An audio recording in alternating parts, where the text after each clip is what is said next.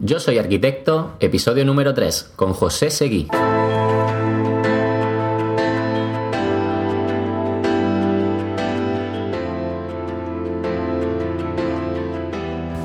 Hola a todos, os saluda Carlos Montilla de yo soy arquitecto.com y te doy la bienvenida otra vez al podcast de Yo soy arquitecto, donde vamos a conocer de primera mano algunos casos de éxito de estudios de arquitectura reales. Y con eso de alguna manera vamos a descubrir todos aquellos pequeños consejos y secretos que no te enseñan en la escuela de arquitectura. Y para empezar quería agradecerte que estés aquí por tus comentarios en el blog de yosyarquitecto.com, por todos los emails que recibo a, diario dándome las gracias, el cariño, la verdad es que está siendo increíble. También las valoraciones en iTunes, que ya van unas cuantas y que no sé si te has fijado, pero ya aparecemos en los rankings de iTunes y esto nos está permitiendo llegar a, muchos más arquitectos y también echarle una mano que en algún momento dado, pues cualquiera necesita un poquito de apoyo, ¿verdad? De hecho, como forma de agradecer esas valoraciones en iTunes, he decidido que voy a leer aquí algunas de ellas y a mencionaros personalmente, ¿ok? Así que voy a empezar con la última que he recibido, que me ha gustado mucho y que se titula Muy valioso para cualquier arquitecto. Además es una valoración de 5 estrellas que deja el usuario Álvaro Mazar y que dice, he escuchado todos los capítulos con atención y no puedo más que agradecer y animar a que sigáis adelante. Todos esos arquitectos son una gran fuente de inspiración tanto para los que están empezando como para los que ya llevamos un tiempo en esto. Como digo, 100% recomendable y alentador. Dan ganas de salir y comerse el mundo. Bueno, pues muchísimas gracias Álvaro. A mí sí que me dan ganas de seguir con este proyecto Así que nada, agradecerte de verdad que te hayas tomado ese minutillo en dejar la valoración. Para entrar ya un poquito más en materia, quiero comentarte que hoy te traigo a un invitado genial, que es una verdadera personalidad en el mundo de la arquitectura y que después de haber ganado numerosísimos concursos, de haber recibido premios nacionales e internacionales, después de haber proyectado el estadio de fútbol de la Rosaleda, mm, el puerto de Marbella, el plan especial de protección y reforma interior de la Alhambra de Granada. Después de todo eso y muchas otras cosas que no sigo porque se me consumiría el tiempo, todavía tiene la humildad de definirse a sí mismo como un eterno estudiante de arquitectura. Ahí queda eso. Y bueno, antes de pasar a la entrevista, me gustaría comentarte que este podcast está patrocinado por Plan Reforma, una plataforma online que te envía clientes a tu estudio de arquitectura de manera constante y automática. Para ello, tan solo tienes que registrarte como arquitecto en su plataforma, que es totalmente gratis, y a partir de ese momento comienza a recibir información de clientes reales. Lo sé porque lo he probado y además esos clientes están cercanos a tu estudio, a tu localización. Y no te creas que te envían a cualquier persona, sino que esos clientes son previamente validados por Plan Reforma, que los filtran telefónicamente y se aseguran de que son personas que tienen una intención real de hacer esa obra y encima tienen el piso en propiedad. Es decir, que son personas que necesitan los servicios de un arquitecto y los necesitan muy pronto. Si quieres un poquito más de información, solo tienes que ir al artículo que acompaña este podcast o entrar en www.planreforma.com. Y dicho esto, ahora sí te dejo con la entrevista a José Seguí y espero que te guste.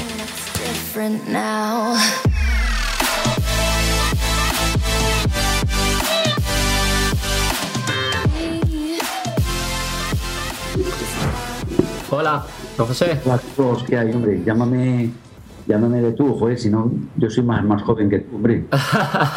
Venga, de acuerdo. Perfecto, pues, eh, Cuéntame. Estoy a tu disposición, Carlos. Dirígeme tú. Fenomenal. Pues nada, José, yo comenzar agradeciéndote que te hayas prestado a esta entrevista, porque como te comenté, este proyecto está orientado a, los jóvenes arquitectos, sobre todo desempleados, y a aquellos que tienen su propio estudio pero que digamos tienen algo de dificultad. Así que escucharte a ti y darnos tus consejos y compartiendo tus vivencias, estoy seguro de que va a ser súper útil para todos, para mí el primero, porque nosotros también somos estudio de arquitectura. Así que nada, agradecerte de corazón que, estés aquí hoy. Pues nada, Carlos, yo soy otro joven más de la página web vuestra. Qué bien, José, así da gusto. Pues mira, vamos a empezar si quieres. Y como ya te conté, yo tengo bastante fichados, que no sé si por cercanía o por todo lo que habéis hecho, yo conozco bien a Estudio Seguí. Pero para el que no te conozca, cuéntale quién es José Seguí, qué es Estudio Seguí y cuál es vuestra historia.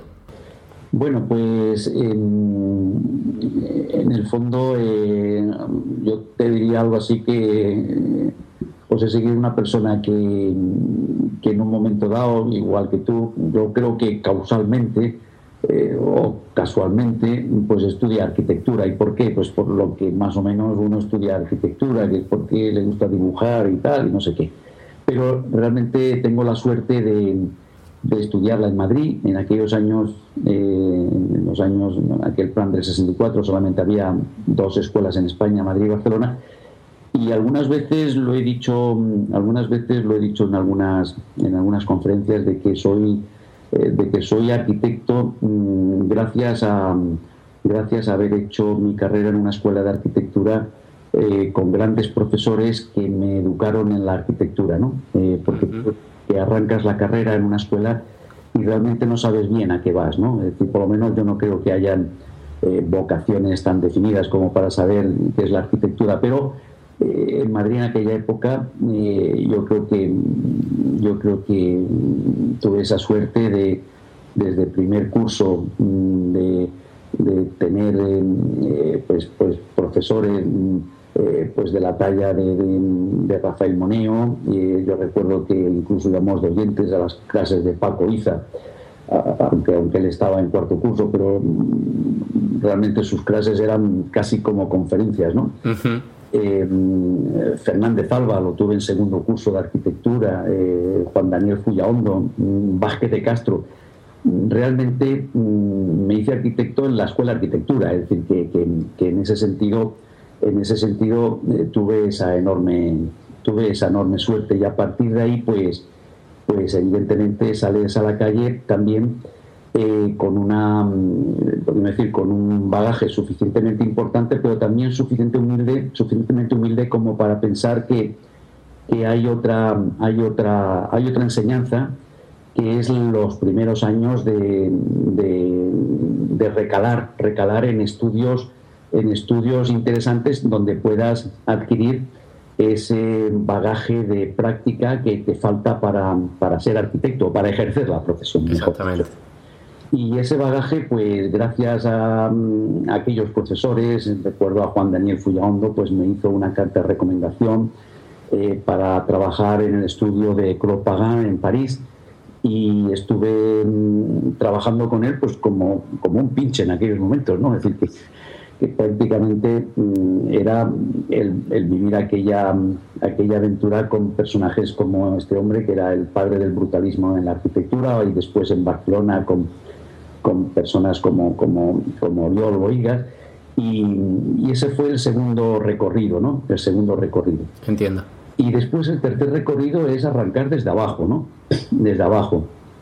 Yo, yo empecé la carrera haciendo, haciendo muebles, ¿no? Haciendo, haciendo, haciendo muebles, haciendo objetos de, objetos de, domésticos. ¿eh? Incluso mi padre, pobre ha muerto ya, pero me decía, Pepe, yo no te he dado una, una carrera para que seas un carpintero, pero, pero, pero evidentemente empecé con, con, con mobiliario. Eh, eh, pues algunas piezas vendidas entonces a la recién fundada Barcelona Diseño que, o, o, o Internacional o en galerías, por ejemplo, mm, no sé, recuerdo algunos relojes, una, una cubertería que diseñé para la Casa Blue, y que todo esto constituyó unos primero, unas primeras andaduras que después, eh, posteriormente, llegaron los primeros encargos de, de, de, casas unifamiliares, de, conocidos, porque ya recalé en Málaga, que era mi sitio era mi lugar eh, donde, donde prácticamente desde mis años más jóvenes he vivido.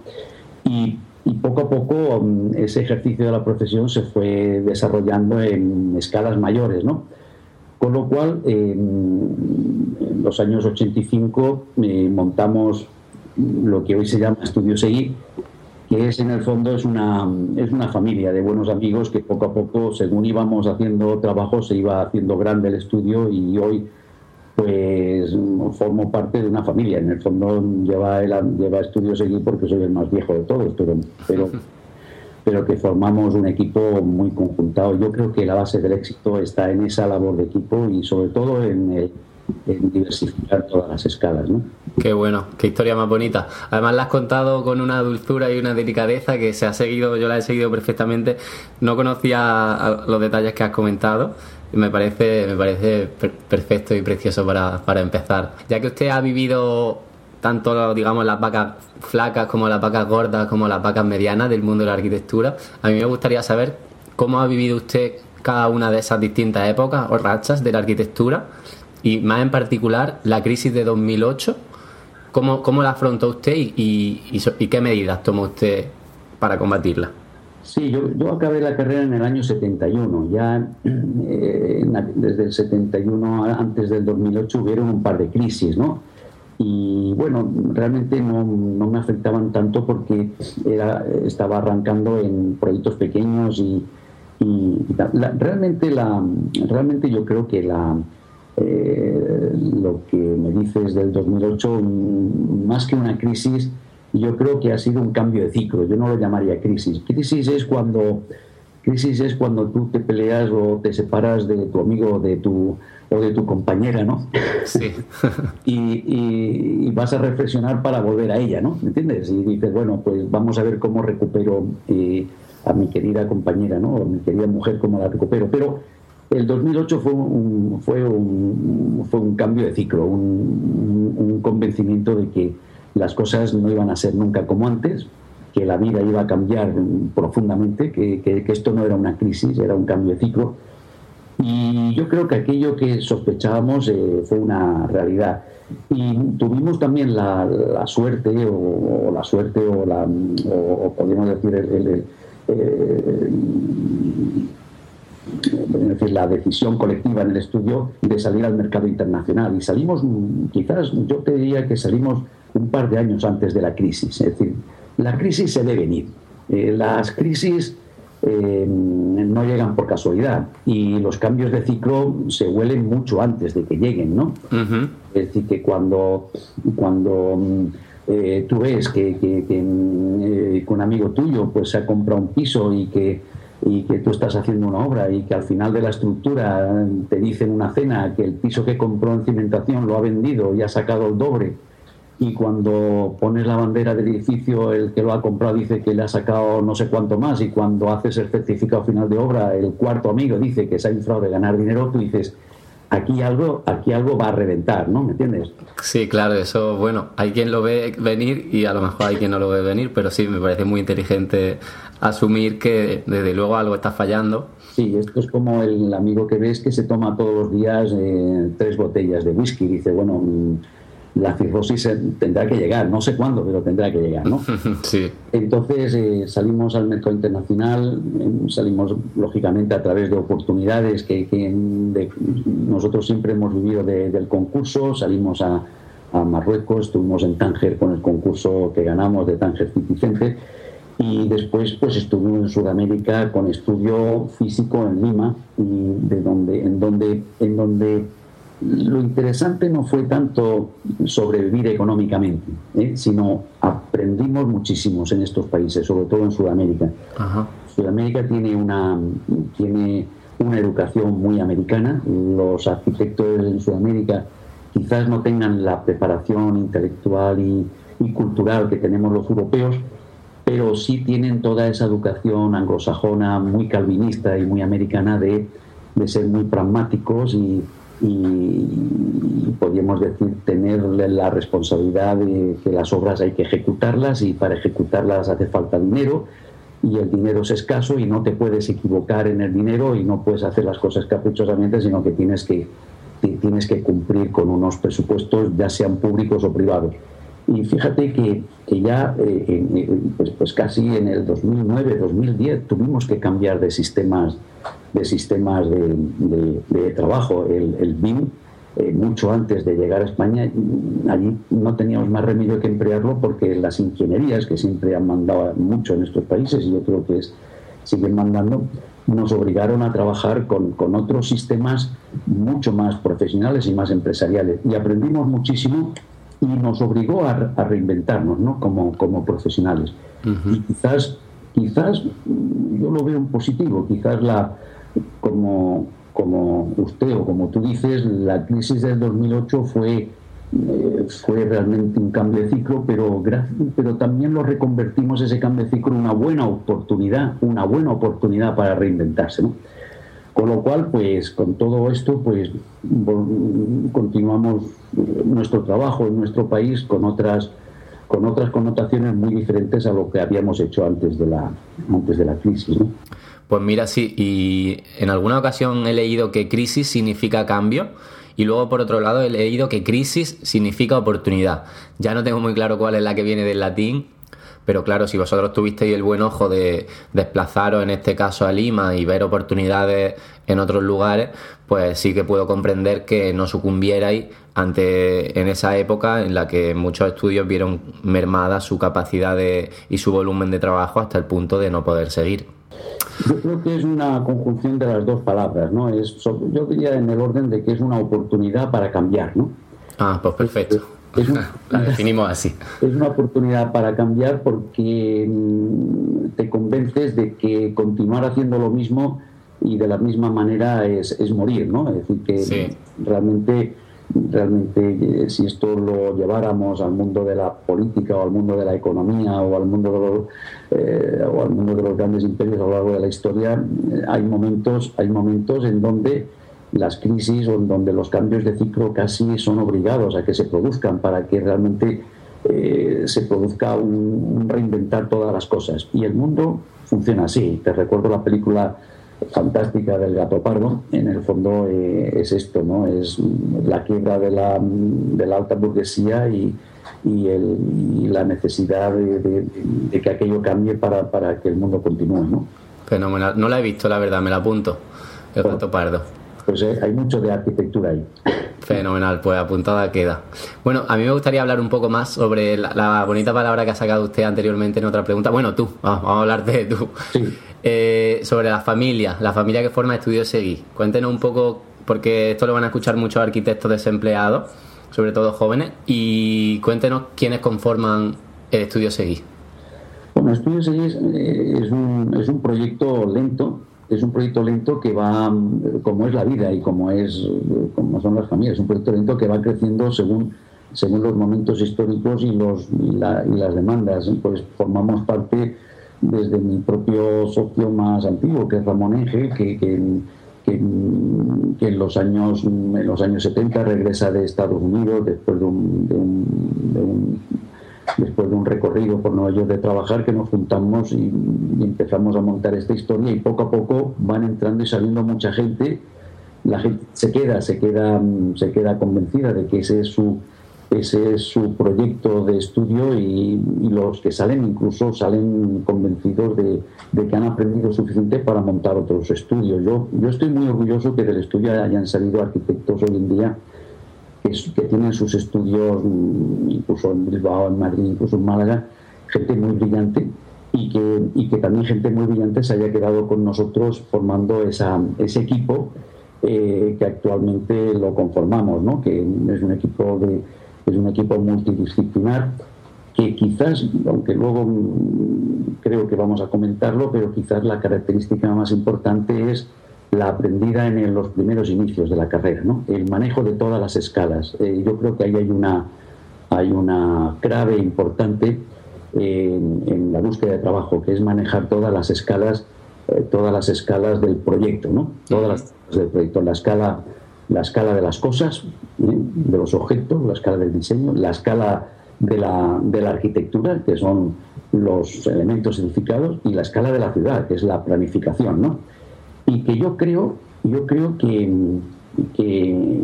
la emoción que incluso después de cerca de 40 años a mí me da de seguir ejerciendo la profesión es por ese manejo de las escalas. Es emocionante eh, en un proyecto pasar de la escala 1-2000 mm, de la ciudad a la escala 1.50 de la ciudad o a la escala 1.1 de, de, la solución de, una lámpara. ¿no?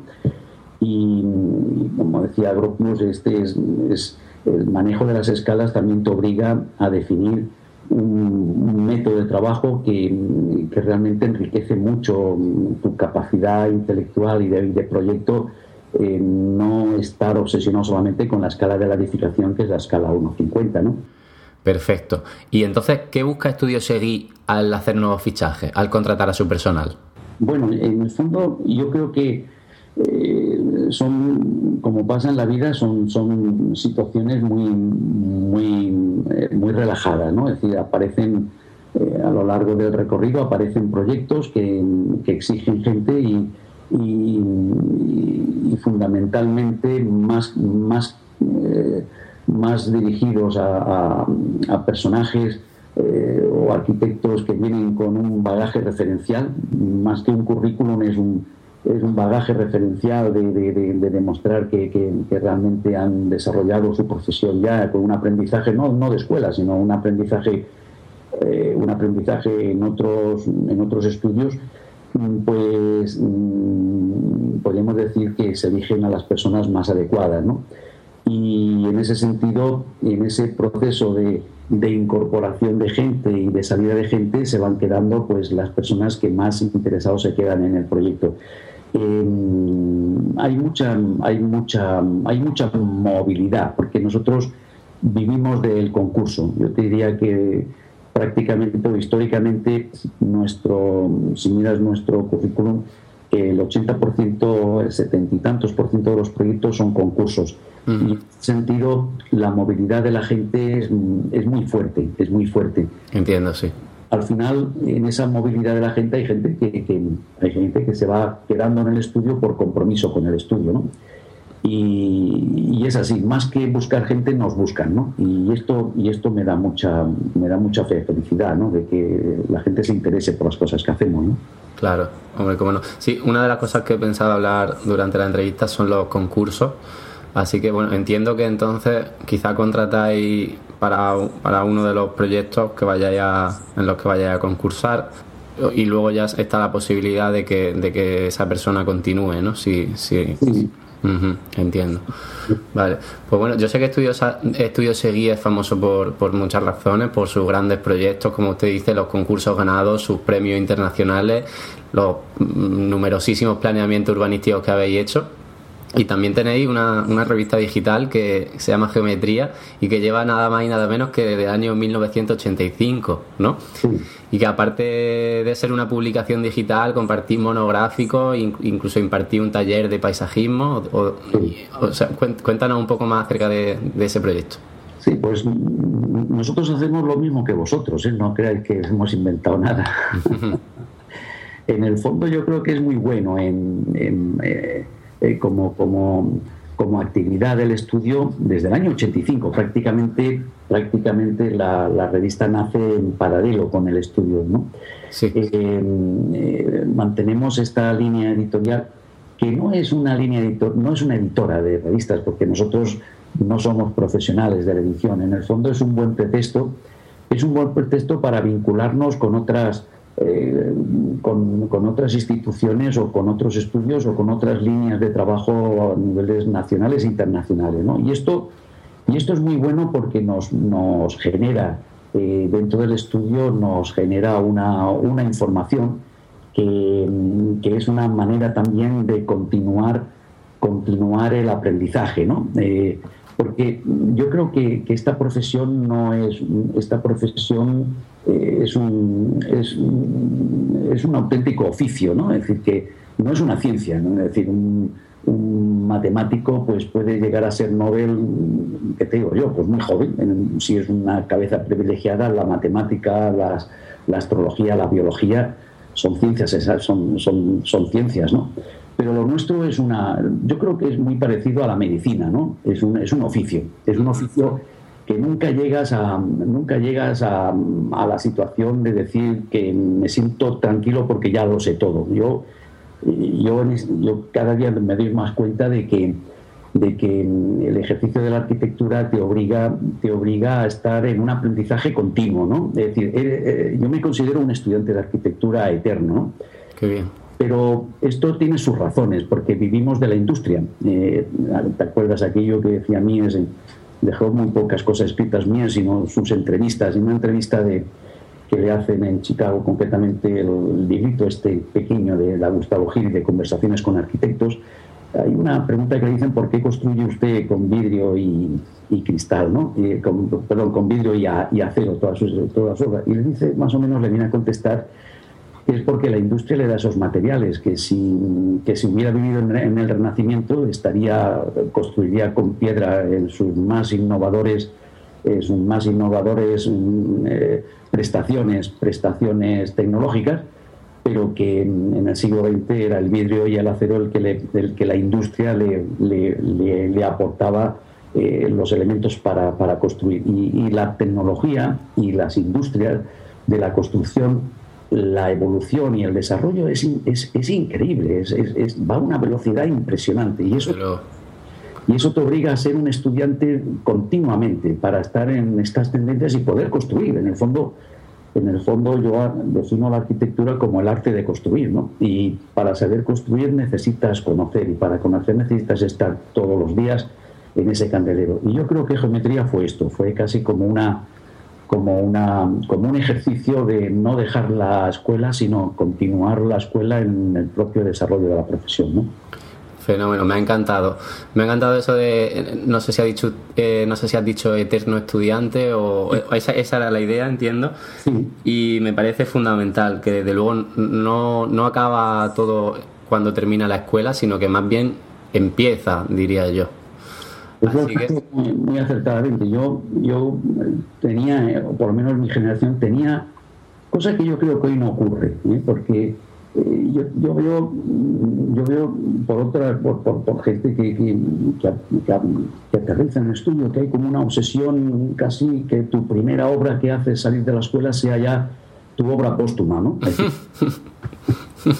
la obra que se tiene que publicar la obra que te vas a reflejar toda tu vida es como si escribieras tu gran libro como si mañana te fueras a morir no me entiendes bueno y yo creo, y yo creo que es al revés. Yo creo que yo tengo la sensación de que cuando salí de la escuela era el comienzo de un aprendizaje mm, y que ejercer la profesión era una cosa muy seria, construir es una cosa muy seria.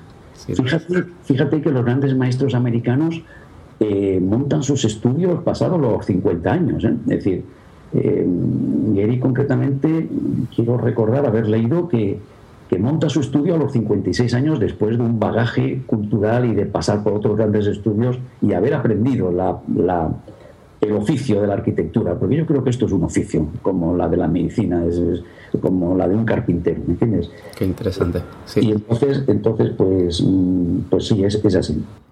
Qué bueno. Pues mira, me interesa muchísimo que me dé algunos consejos, tanto a mí como a otros jóvenes. Así que cuéntame ¿Qué habilidades piensas que son imprescindibles para un arquitecto en estos tiempos? Pues yo te pediría a mí que me digas consejos, porque,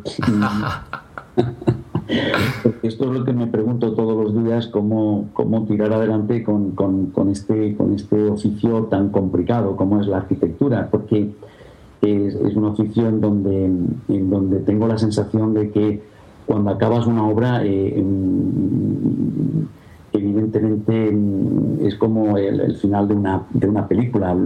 Te empieza, eh, la pasión te empieza a pedir otra, otra película, porque aquella ya, aquella ya, la has acabado. Y cómo, y cómo sobrevivir eh, en un, cómo sobrevivir con esta, con este oficio pues en medio de un sistema económico que, que, seamos realistas, ¿no? que para construir hace falta, hace falta capital, ¿no? esto está claro y cómo arrimarte al capital culto para que te permita eh, pues, pues hacer, hacer, una, hacer una obra culta e, incluso cómo, cómo combinar tu cultura con la rentabilidad que tiene que tener eh, la, inversión para que, para que el cliente no te eche a la, calle. ¿no?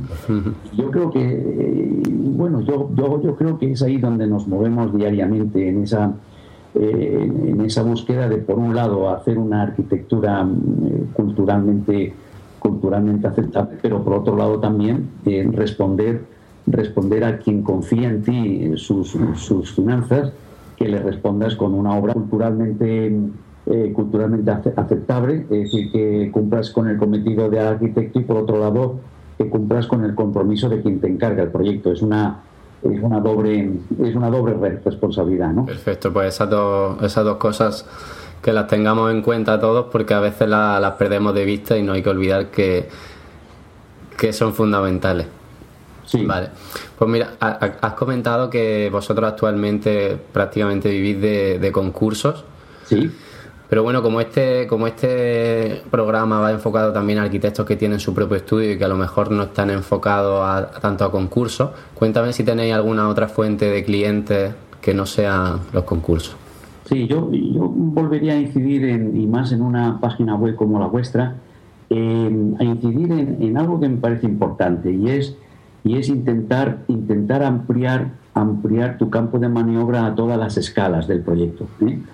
Mm, ¿Con esto qué quiero decir? Quiero decir que estamos demasiado concentrados en la escala 1.50 de los proyectos mm, para construir, ¿no? de los proyectos eh, de arquitectura. Pero fíjate que hay toda una, hay toda una gama de encargos del diseño de arquitectura interior, por ejemplo. Hay una gran, hay una gran demanda, hay una gran demanda que los arquitectos despreciamos, además del arquitecto de interiores, la, la arquitectura textil, la arquitectura industrial, ¿no? Eh, el diseño industrial, ¿no? Sí. Y, y, no digamos si nos pasamos a la escala del planeamiento, ¿no? Eh, ¿Qué pasa con esto? Que esas, esas escalas que son históricamente han sido propiamente de los arquitectos están en manos de otros profesionales, ¿no? Es decir, que, es decir, que yo que es, por ejemplo, toda la gama del planeamiento, que es la ordenación de la planificación, el medio ambiente, el tema del paisaje, el tema del paisaje es, entender el paisaje como un proyecto, es decir, el proyecto no tiene solamente una escala arquitectónica, tiene una escala también de planificación, tiene una escala también del medio ambiente. Y el arquitecto eh, yo no quiero eh, no, no quiero ser no quiero ser exagerado si digo que tiene quizás la cabeza mejor montada para definir eh, definir las formas de, de, de, todos, de todos estos elementos de la escala de la planificación y que digamos de, de la escala del diseño interior. Em, hay un ejemplo. Em, yo voy todos los años, mm, casi todos los años, a la Escuela de la Sapienza, a través de mi buena amiga em, eh, Paola Falini, que es catedrática y paisaje en la Escuela de Arquitectura de la Sapienza, a cursos de posgrado. Eh, y me comentaba una vez, me decía, dice, en Italia, en, en, Roma, perdón, en Roma hay más arquitectos que en España entera. Hace unos años me decía cerca de cerca de los cuarenta y tantos mil arquitectos. Y todos, y, claro, eh, eh, en la cabeza de un arquitecto que sale de la escuela no está el objetivo de hacer, de hacer un, edificio, ¿no? Pero todo, pero la, la, enorme, la enorme gama sectorialización de encargos que existe, como son especialistas del 17, especialistas del 18, patología de la piedra, el diseño textil, diseño en las fábricas de, en las fábricas de automóviles, en, elementos de diseño. El tema, el tema del, paisaje, que en Italia es toda una es toda una concepción del proyecto arquitectónico, el tema de la planificación, etcétera. Eso te, eso te abre un mundo, un mundo mucho más, mucho más amplio de posibilidades de encargo, ¿no? Ajá, vale. sí, sí, sigue. No, y yo creo que ahí es donde nos hemos, gracias a esa diversificación de escalas, es donde nos hemos mantenido de pie, sin, sin, sin miedo a, cerrar el estudio. Qué bien. Pues eh, lo que me comenté una idea muy interesante y ya la había hablado yo tanto con mi hermano Arturo como con Lorenzo Barnó, que fue un invitado previo. Y lo que hacíamos es que puede que sea una buena idea, un buen plan, moverse hacia la periferia de la arquitectura, hacia algún nicho donde el mercado no esté tan saturado. Pero yo esto todo lo entiendo como que hay que focalizarse y especializarse en algo muy concreto. No sé si me explico. Y corrígeme si me equivoco, pero de tus palabras deduzco que vosotros habéis ido cambiando vuestro foco conforme ha pasado el tiempo como una medida de adaptación. ¿No? ¿O lo he entendido yo mal? No, está bien entendido. En el fondo no es la periferia de la arquitectura. La arquitectura, quizás la deformación que tenemos los arquitectos, que pensamos que la arquitectura es solamente hacer edificios. La, la periferia, no es tanto la periferia de la arquitectura, sino la, eh, el valor amplio que tiene la palabra arquitectura. de acuerdo, entonces. y por otro lado, siempre, a lo mejor si te tomo tu expresión, te diré que la periferia muchas veces es más atractivo que la no periferia. claro, sí. A lo mejor no, no es la palabra más acertada la que he usado. No, no, está bien. Sí, porque como es tan amplio el concepto, desde luego que no. hay muchísimos trabajos que, que están en manos de otros profesionales, cosa que me parece legítimo totalmente pero que el resultado deja mucho que desear. Es decir, eh, y cuando realmente, por ejemplo, la arquitectura interior hoy en día ya es un título oficializado en la Escuela de Arquitectura de Madrid, pero es muy reciente. Sin embargo, antes estaba en manos de, profesionales como decoradores que algunos eran muy buenos, pero otros eran realmente bastante, bastante frívolos. ¿no? Y yo creo que los arquitectos, eh, a mí me parece que tenemos esa capacidad de manejar las, las escalas. Y te lo digo esto por experiencia personal. Yo me he divertido mucho haciendo muebles, haciendo sillas, haciendo relojes, cucharas, eh, viviendas unifamiliares, barrios, edificios, ciudades y territorios. Y, no es una ansia de abarcarlo todo, es que es, una, es un oficio que tengo esa necesidad de ensayar las escalas. Y ahí, y ahí creo que hay un campo infinito para, si yo acabara la carrera en este momento, eh, volvería a repetir lo que hice hace 40 años. Es decir, eh, no, olvidarme que, no olvidarme que el campo del trabajo en la arquitectura es mucho más amplio del que nos figuramos. Qué bien, qué bonito. Pues mira, ahora quiero que nos des una lección de concurso de arquitectura. Cuéntanos cómo se prepara y cómo se gana un concurso de arquitectura. Pues lección no te voy a dar ninguna porque, porque no me considero un profesor. Bueno, pues consejillo. Un consejo, mira, eh, yo creo que esto es una profesión de muchísima ilusión, ¿no? De, y además de, pasar página inmediatamente ante un, ante un no lograr unos objetivos, que no es un fracaso. Nosotros llevamos una media, media, ¿eh? media que, yo creo que es muy aceptable de, ganar un, un 6-7% de los concursos que nos presentamos. ¿no? quiere decir que, es verdad, que es verdad que para, para ganar 7 tenemos, tenemos que perder 93, ¿me entiendes? Sí. Pero una cosa que me parece que hemos aprendido mucho en el estudio es, es, mm, es aprender de los proyectos que no se ganan, ¿entiendes? Es decir, cuando nos presentamos a un concurso, el proyecto que no se gana, después de ganarlo analizamos todos los que se han presentado, analizamos el premiado y aprendemos. Yo creo que el concurso es un, es un proceso bastante, bastante normal en otros países, ¿no? sobre todo en, Norte Europa, Holanda, Finlandia, Suecia y, que te digo yo, en, incluso en Italia y en nuestra Portugal al lado. ¿no? Y yo creo que mm, los equipos preparados para concursos, eh, no creas que hay tantos. ¿eh? Es decir, que eh, evidentemente, evidentemente, mm, evidentemente es un, es un, es un proceso complicado y, que, exigen un esfuerzo enorme. Pero yo diría que a mí me parece que es una línea muy es una línea muy aceptable de obtener trabajos a través de mucha ilusión y en paralelo intentar conseguir estas otras escalas que yo te decía. Y los concursos, ¿qué es lo que ocurre con los concursos? Que armas los equipos. Es decir, nosotros como equipo nos hemos armado, armado me refiero, hemos montado el equipo mm, a base de mucho ensayo de concursos, ¿me entiendes? ¿Eh? Sí. Y a mí me parece que yo estoy viendo en Madrid, Barcelona y otras ciudades que gente que sale de la escuela están montando equipos fuertes, equipos, se juntan varios arquitectos y, tienden a, meterse en las líneas de concursos que, realmente, realmente mm, son, hacen la competencia a los grandes estudios y no hace, no hace más. Eh, decir, esto no lo demuestra que si echas un vistazo a los últimos concursos nacionales e internacionales, es una enorme alegría ver cómo están apareciendo figuras emergentes terriblemente interesantes, de las cuales aprendemos también. ¿eh? Ajá, mm, qué interesante. Pero entonces, mm, vamos un poquito más concreto. Porque yo tengo una duda. ¿Hace falta ser un gran equipo y un gran estudio de arquitectura para poder afrontar y ganar un concurso? ¿O podría hacerlo un equipo reducido, digamos, de pocas personas? Yo creo que la, que la, yo creo que el modelo, y es el modelo que nosotros tenemos, no es competir con las grandes firmas, porque no tienes capacidad para montar un equipo de ingeniería, cálculo, estructura y tal. Sin embargo, hay un método un método que a mí me parece fantástico, que es que el núcleo, el núcleo del equipo, el, el, que plantea las ideas es pequeño. Nosotros en el estudio, podríamos decir, somos mm, cinco o seis arquitectos, ¿no? Y, después tenemos subcontratas, es decir, acuerdos con equipos de ingeniería, de ingeniería de cálculo, estructura, ingeniería industrial, que trabajan normalmente, trabajamos juntos, pero cada uno en su estudio, ¿entiendes?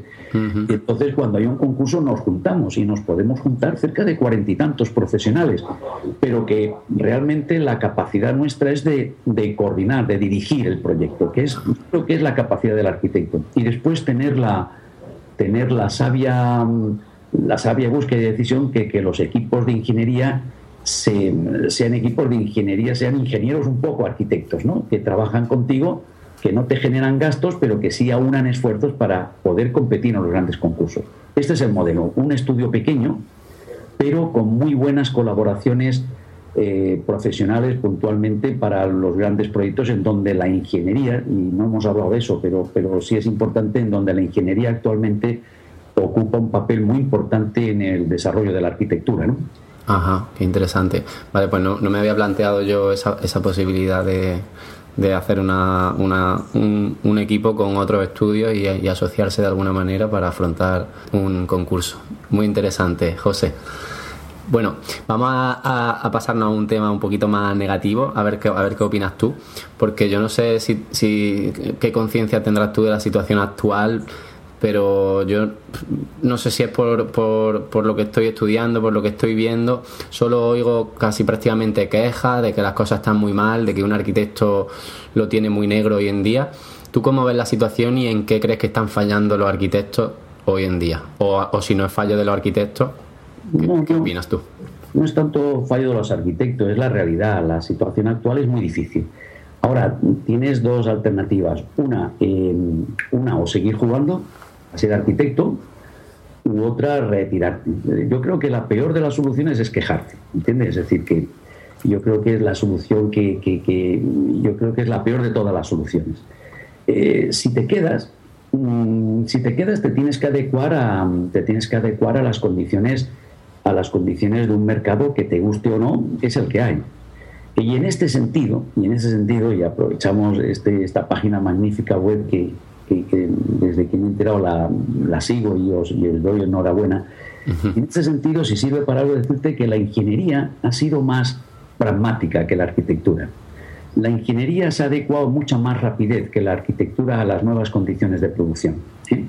Eh, ¿Por qué? Pues porque es, porque es una eh, es, es, una, es, una, es, es, una, es una práctica profesional mucho más pragmática, mucho más eh, podemos decir, depende menos, depende menos de lo, de, lo que es lo, de lo que es el oficio de, de, inventar cosas y donde, y en donde las industrias, las industrias eh, se rigen por unas, por unas leyes que los ingenieros eh, la conocen con mucho más rigor que los arquitectos. ¿no? Y, y yo creo que en ese sentido nosotros le tenemos un enorme respeto a la ingeniería. Ten en cuenta que a cualquier arquitecto que preguntes en sus proyectos, en un proyecto, un proyecto un poquito especial, ¿no? Eh, ¿Qué presupuesto queda en una obra para ingeniería y para arquitectura? En estos momentos hacer un hotel o hacer un colegio o hacer un, o hacer un teatro o, hacer, podríamos, podríamos decir que ya la ingeniería ocupa más de la mitad del presupuesto de la obra. Y evidentemente esto significa algo significa algo, significa que la ingeniería está ocupando una gran parte de, la, de lo que es la realidad de, construir un edificio. ¿no? Y fíjate si nos vamos a estudios que he tenido la suerte de visitar, como el estudio de Foster en Londres, o una experiencia que tuvimos de, de, del auditorio de Málaga con, con Rogers, ¿no? Y te dabas cuenta que es que la ingeniería ocupaba un papel importantísimo en estos estudios, porque es, es, es, la, es la, fábrica, es, es, la ley de la fábrica. Eh, ahí no hay, ahí no hay capricho, ahí hay mm, supeditarse a las, a las, a, las, a las, innovaciones tecnológicas con las cuales, con esas herramientas, tú tienes que fabricar. Es la, la reflexión de Mies, ¿no? Es decir, a mí la industria me da herramientas, me da elementos como el cristal y, y, y el acero con el cual yo, yo fabrico, pero tengo que conocerlos muy bien, ¿no? Y, y me parece en un foro como el que tenéis importante el, el el, analizar la importancia que tiene la ingeniería. Por lo tanto, los estudios de arquitectura, el modelo yo creo que deben de ser no tienen por qué ser muy amplios, tienen que ser reducidos, pero después buscarse buenos partners, ¿no? como dicen los ingleses, En, los, en, que los acompañamientos de ingeniería eh, sean ingenieros muy arquitectos y nosotros nos hagamos arquitectos también muy ingenieros. Es decir, que en el fondo yo creo que los arquitectos tenemos que hacernos más ingenieros porque los ingenieros ya se están haciendo más arquitectos. Qué bien, muy bonito, José. Pues mira, hay una pregunta que nos ha enviado una, lectora que se llama Romina y ella quiere saber cómo influye la personalidad de cada uno, es decir, su positivismo, su carácter, su, su forma de afrontar los problemas con respecto a la profesión. ¿Qué opinas tú de esto? Pues yo le respondería, no sé lo que lo, no, no sé cuál es la respuesta eh, más normalidad. Te digo, la mía personal es, claro. es curiosidad, muchísima curiosidad y mucha ilusión. Es decir, yo tengo, eh, yo tengo curiosidad diaria por ver, eh, por ver cómo van las cosas, por ver cómo me coloco en, el, en esa en esa, como decía Bauman, en esa sociedad líquida ¿no? que me ha tocado vivir, ¿no? en donde las cosas no son tan concretas como tú crees, ¿no? y en, y en la ilusión de sobrevivir, ¿no? Es decir, que eh, si a la arquitectura le quitas curiosidad e ilusión, mm, difícilmente, difícilmente vas a sobrevivir, ¿no? Yo creo que, hombre, esto dicho así eh, parece un poco filosófico, ¿no? Pero, pero como la pregunta, la pregunta ha sido qué emociones tiene uno o como tal, pues te digo que esas dos cuestiones son importantes, ¿no? Es decir, que, que cuando repasas la vida de los grandes maestros, eh, te das cuenta que tampoco lo tenían muy fácil, ¿no? Y, en el fondo es como una especie de curiosidad e ilusión por la innovación continua, ¿no? Estupendo. Yo me quedo con una frase que has dicho anteriormente que, que estaba la opción de, quejarse o de seguir o de abandonar y que no hay que quejarse y ya tú eliges si, si, sigues con positivismo, con curiosidad o si cambias de, de, rama, que bueno, esperemos que no, que no haya muchos que tengan que coger ese camino. Esto es como el amor, igual, es decir, que o te quedas con una chica o te vas con otra, pero quejarte nunca, ¿no? Perfecto. Pues mira, vamos a ir casi casi terminando de las últimas preguntas. Bueno, yo tengo curiosidad porque sé que estáis haciendo un super proyecto mm, en, en Revi, además, que es el hotel Rascacielos Catarí, ¿no? Sí, sí. Sí, cuéntanos un poquito sobre ese proyecto y para cuándo pues esto, esto fue consecuencia de un concurso, eh, porque otra de las cosas importantes es decir, ¿quién es, el, quién es tu cliente? ¿no? Que es la pregunta que, nos podríamos hacer. Yo, en nuestro caso, el cliente, el cliente no existe, el cliente lo tienes que fabricar tú, ¿eh? ya sea para una torre como para, para un grupo de viviendas, ¿no? o para montar una cooperativa. ¿Por qué los arquitectos no podemos ser gestores de, un grupo de personas que se quieren hacer sus casas? Es una cosa que me pregunto, ¿por qué lo tiene que hacer? Eh, ¿Por qué lo tiene que hacer un tipo que no tiene ni idea de arquitectura? ¿Por qué los arquitectos no somos unos buenos, unos buenos gestores de, viviendas? ¿Por qué en tu pueblo, en mi pueblo, mm, si yo empezara, no cogería, mm, ustedes que quieren hacer una vivienda? Yo, yo me ofrezco a hacer como project manager. Yo genero el proyecto, mm, controlo el dinero, me responsabilizo de contratar y les, y les, y les doy unas viviendas mucho mejores que la que una inmobiliaria le haga. ¿Por qué un tío inculto y un tío, no digo que todos los inmobiliarios sean incultos ni mucho menos, pero por qué una persona con una hormigonera eh, se hace un proyecto de la mano de un arquitecto que lo desprecia y después o se lleva el dinero o, produce la estafa? Cuando los arquitectos eh, tenemos mucha más capacidad que el tío de la hormigonera, porque esos trabajos de, gestionar y de, y de autoencargar de tú los proyectos no los hacemos los arquitectos, ¿no? Y concretamente este proyecto fue esto, fue buscar una necesidad, eh, hacer un anteproyecto, luchar por ello y después buscar un inversor. Estamos hablando de gran escala, pero también para llegar a esa gran escala te tengo que decir que hemos hecho grupitos hace unos 20 años, grupitos de 5 o 6 viviendas para 6 amigos y les hemos hecho el proyecto, la gestión, la construcción, eh, la tramitación y la llave entregada en mano a esos a esos cooperativistas de cinco o seis amigos y todavía han pasado 20 o veintitantos años y nos invitan a comer en sus casas porque están muy contentos de que la casa les haya salido muy bien de precio, casas, casas, casas modernas que ellos no tenían ni idea de las buenas sensaciones que le producían una arquitectura y tal.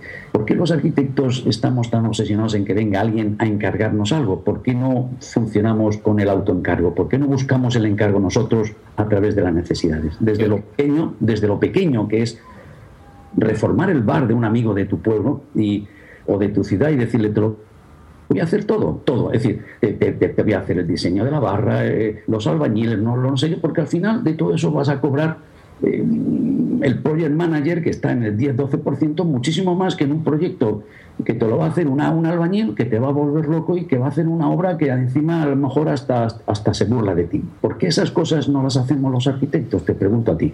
Pues yo, yo mira, es que te, tengo ganas de aplaudirte porque yo uno de lo, de, lo, de lo que siempre digo, de los consejos, bueno, consejos desde mi humilde opinión, es que hay que ser proactivo y, y, bien y mal, o sea, mal dicho, mover el culo, salir a la calle, buscarte tú, tú y, eso de que vengan a por ti a, contratarte es que yo creo que se ha acabado y, fenomenal, es que no puedo estar más de acuerdo.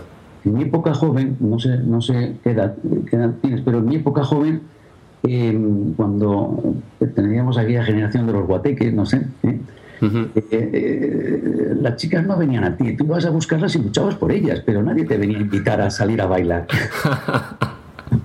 ahora tampoco, bueno, ahora a lo mejor vienen un poco más, pero yo creo que además que tampoco somos muy guapos, no, no vienen nunca por nosotros. Eso que acabas de decir no me convence, porque, porque hoy en día la belleza no está en lo físico, sino está en en esa capacidad de seducir, que no es lo físico, es la palabra y es las emociones de, las ideas y del y del y de, y del y, de la y del y de la y de lo que puedas reflejar en tus palabras, ¿no? Yo, ahí sí que creo que creo que la época del formalismo de, eh, de lo físico, incluso en la arquitectura, la grandilocuencia de las obras grandilocuentes ha acabado. Hoy en día seducir es otra cosa. Qué bonito. Estás hecho un filósofo. Me encanta. Fenomenal. Bueno, pues ya no te quiero entretener mucho más. Te voy a hacer la última pregunta que tengo preparada para ti, que me interesa muchísimo. Y es que quiero que nos des a todos las dos claves fundamentales del éxito de tu estudio. Pues así muy rápidamente eh, sería, por un lado, eh, eh, manejar todas las escalas que puedas en el ejercicio de este oficio. Es decir, buscar no solamente la arquitectura de, los, de, las, de, lo, de, lo, construible, sino también ver en el mundo de la arquitectura interior, de la pequeña escala, incluso de la gran escala, un mundo enorme de posibilidades de trabajo que hay. Yo creo que esa es una, es una base fundamental. Y la otra importante es pasar del arquitecto estático en su estudio a pasar al project manager, es decir, al gestor, al que, al que tiene que fabricarse sus propios proyectos, lo que antes te decía. es, es, que a lo mejor eh, averiguando dónde está la necesidad, le puedes, le puedes ofrecer eh, tus servicios integrados en, toda una serie de cuestiones que a lo mejor el arquitecto es el mejor gestor de todo ello. Hay una anécdota que viví con Paco Iza, me acuerdo en, una conferencia y cenando con él hace ya muchos años, que le decía, Paco, ¿tú por qué trabajas tanto? ¿Por qué? Y dice, no, ¿qué va? En absoluto. Dice, yo lo que pasa es que cuando, imagínate como yo soy un buen sastre, cuando voy con un amigo, le digo, qué bien estaría usted con una chaqueta de color marrón, con el cuello de cuero, y si lo veo al hombre dudar, le seguiría diciendo, ¿y si, y si el cuero fuera, fuera con una piel elegante y además con unos botones dorados? y ya cuando titubea decía, ¿y si además le pongo en la solapa un dibujo heráldico de su familia y tal? Y en ese momento el que te está escuchando te dice, eh, qué bien, ¿Y, cómo sería eso? Y en ese momento le saco de mi maleta la chaqueta y le digo, pues como esta. Que ya la tiene preparada. Exactamente. qué buena. Pues fenomenal, José. ha sido todo un placer poder charlar contigo este ratito. Y ya, te digo, no, tengo palabras para agradecerte la horita, horita y media que me has dedicado porque hemos tenido unos ciertos problemas técnicos. Así que, nada, muchísimas gracias. Gracias, Carlos. Os seguiré por la, os seguiré por la web y enhorabuena por, por esta iniciativa que, que, posibilita hacer una cosa tan, una cosa tan, tan sencilla pero tan importante como es poder poder, poder dialogar y debatir, aunque cuando yo tenía tu edad era en los bares y ahora, y ahora lo hacemos en, a través de, Skype, pero no deja de, no deja de ser el, la palabra, el tema del debate. ¿eh? Fenomenal. Pues sí, señor. Cambian, las herramientas, pero no cambian las personas. Muy como, bien. Como, como, la crisis, igual. bueno, José, pues un placer. Carlos, de verdad. a vuestra disposición para lo que queráis, ¿vale? Hasta pronto. Un abrazo.